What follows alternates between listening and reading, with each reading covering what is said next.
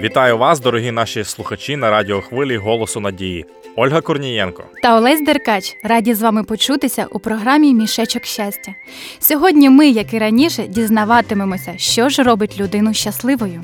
Олю, скажи, а чи можна бути щасливим від того, що отримуєш подарунки? Ну, Олесю, я все ж таки схильна думати, що люди більше можуть радіти, даруючи подарунки. А загалом увага для людини завжди приємна. Особливо напевно, коли подарунок дарують без приводу. Так, ти правий, бо це дуже приємно, бо ж несподівано. А ще тим більше, коли у людини така мова кохання. Що ти маєш на увазі? Як це мова кохання? Ти знаєш, це з однієї книжки, яку я нещодавно прочитав. П'ять мов кохання називається. Одна з так званих мов кохання це є подарунки. Ще є час, увага, дотики і слова заохочення. Цікаво, потрібно буде прочитати. Так, я її раджу і усім нашим радіослухачам.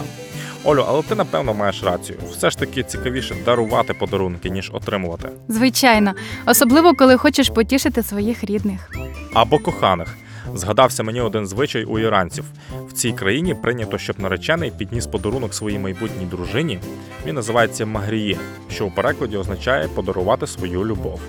Подарунок включає в себе віллу, квартиру або просто велику суму грошей. Дуже гарний подарунок. А от у 1886 році Франція для США зробила найбільший подарунок в історії статую свободи. Ого, нічого собі. Дійсно, найбільший. Але варто згадати про найцінніший дар у всесвіті. Запрошую про це послухати у пісні.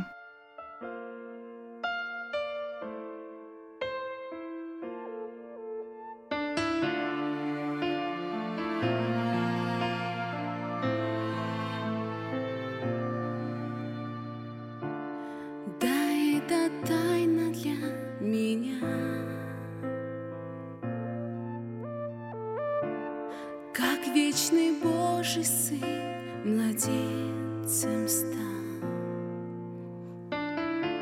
Что этот кроха может изменить.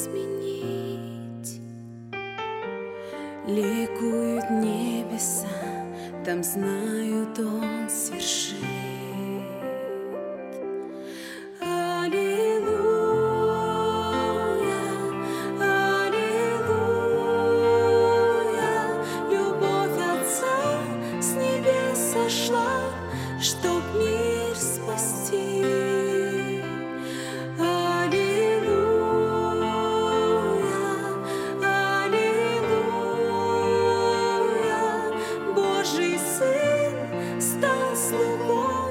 Чтоб с нами быть, здесь с нами быть.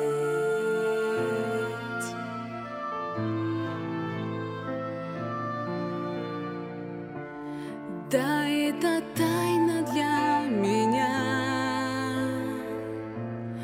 О, Он видел все века, Он знает все сердца. Ему подвластно все, земля и небеса.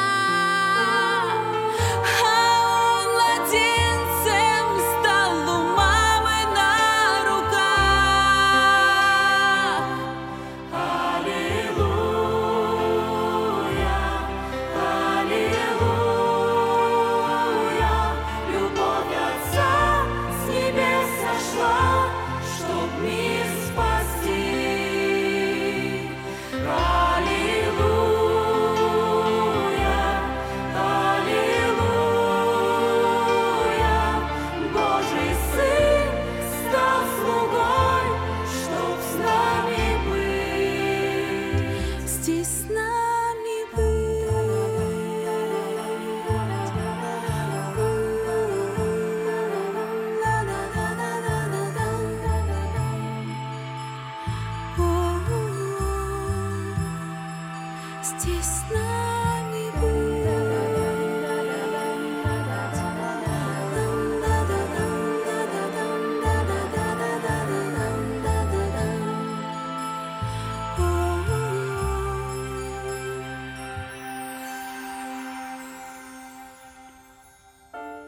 Иисус Христос рожден для всех людей.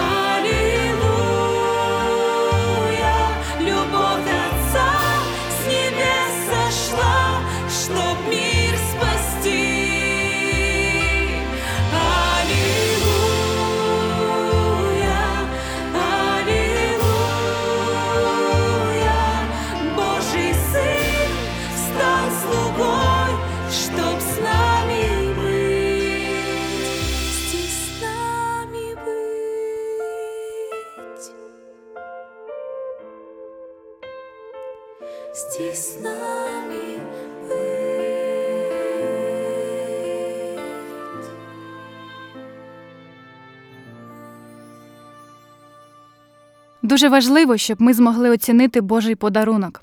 Адже Ісус 2000 років тому дійсно жив на нашій землі. І якщо ви бажаєте більше дізнатися про наміри Бога щодо нас, дзвоніть за номером 0800 30 20 20 та замовляйте безкоштовні уроки нове життя. Дорогі слухачі, наша програма підійшла до завершення. Наостанок скажу: даруйте подарунки і цінуйте тих, хто вам їх робить. З вами була програма Мішечок щастя та її ведучі Ольга Корнієнко. Та Олесь Деркач всього найкращого.